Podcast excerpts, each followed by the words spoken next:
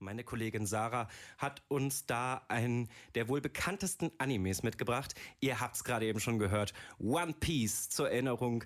Das war die Serie mit den Piraten und den Strohhütten. Sarah, warum ist One Piece deiner Meinung nach der ultimative Kindheitsanime? 2003 kam One Piece zu uns ins Fernsehen und gehörte seitdem, glaube ich, bei vielen von uns äh, zum täglichen Fernsehprogramm dazu. Und wir haben das Opening eben schon mal gehört. Ich möchte es jetzt nochmal hören, weil da kann wirklich jeder Millennium mitsingen. Yeah.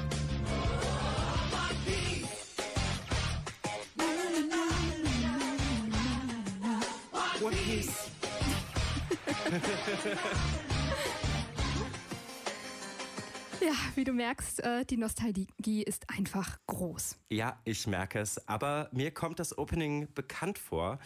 Auch wenn ich eigentlich zu denen gehöre, die es nicht geguckt haben. Ja, One Piece zum Gehen ist ja auch schwer, denn der Anime läuft schließlich seit Release konsistent durch und hat mittlerweile über 1000 Folgen. Ja, es ist so ein bisschen wie bei Pokémon, bis zum großen Finale dauert es halt lange. Aber selbst da haben wir ja eben erfahren, dass alles irgendwann ein Ende hat. Wie sieht das da bei One Piece aus? Da ist das Ende tatsächlich mittlerweile in Sicht. Oder der Schöpfer von One Piece hat bestätigt, dass der Manga sich im finalen Arc befindet.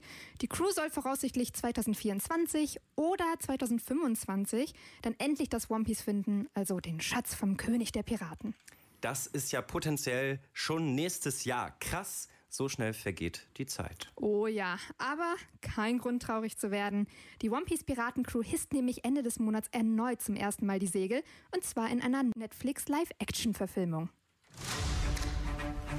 Warum sollte jemand Pirat werden wollen? Weil es nichts Besseres gibt. Du spürst den Wind im Rücken. Die salzige Seeluft. Eine treue Crew an deiner Seite.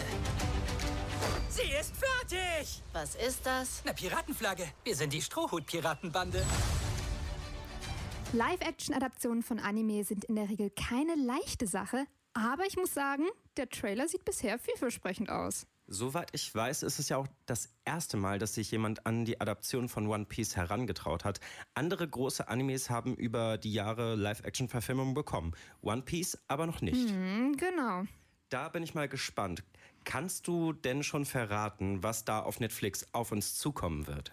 Also in den Trailern lässt sich gut erkennen, dass wir, bevor es auf große Abenteuer geht, erstmal die Hauptcrew der Strohhutflotte zusammensammeln. Also Zoro, Nami, Usopp und Sanji. Und natürlich lernen wir auch den Protagonisten Ruffy kennen. Was soll denn an dir so besonders sein? Ich bin Monkey D. Ruffy.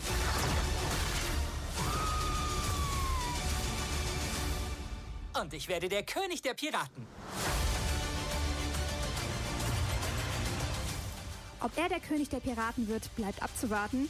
Aber was wir jetzt schon wissen, die Netflix-Adaption wird ungefähr die ersten 100 Kapitel vom Manga umfassen und ist damit der perfekte Einstieg für alle, die damit vielleicht nicht aufgewachsen sind. www.kölncampus.com www